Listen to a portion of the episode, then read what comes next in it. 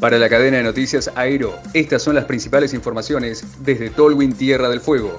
Compensarán con 4 mil millones la caída del Fondo de la Soja. La norma que crea el programa de asistencia financiera a provincias y municipios evitó que el Congreso avance hoy con el rechazo del DNU que eliminó el Fondo Federal Sojero. Fue acordado con diputados del bloque Argentina Federal. En la provincia de Tierra del Fuego hay dudas respecto de la implementación de la medida. Datos 2017-2018. Gobierno alerta sobre el crecimiento de la población foína.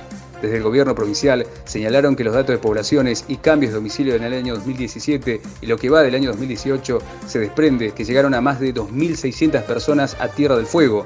El ministro de Gobierno y Justicia aseguró que a diferencia de lo que se cree o a veces se dice sin información, Tierra del Fuego no se está despoblando, sino que su población sigue creciendo año tras año causa por maltrato de perros en Valle de Lobos.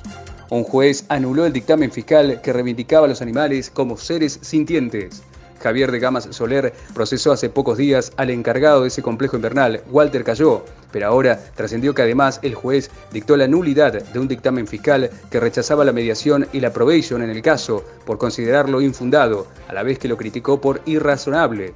Según el magistrado, con el criterio del fiscal, ningún caso de maltrato animal podría llegar a mediación. Se niega la mediación para los perros, pero se la acepta para los humanos, que también son seres sintientes, razonó el juez. Desde FM Azul, Tolwin Tierra del Fuego, Aníbal Benítez.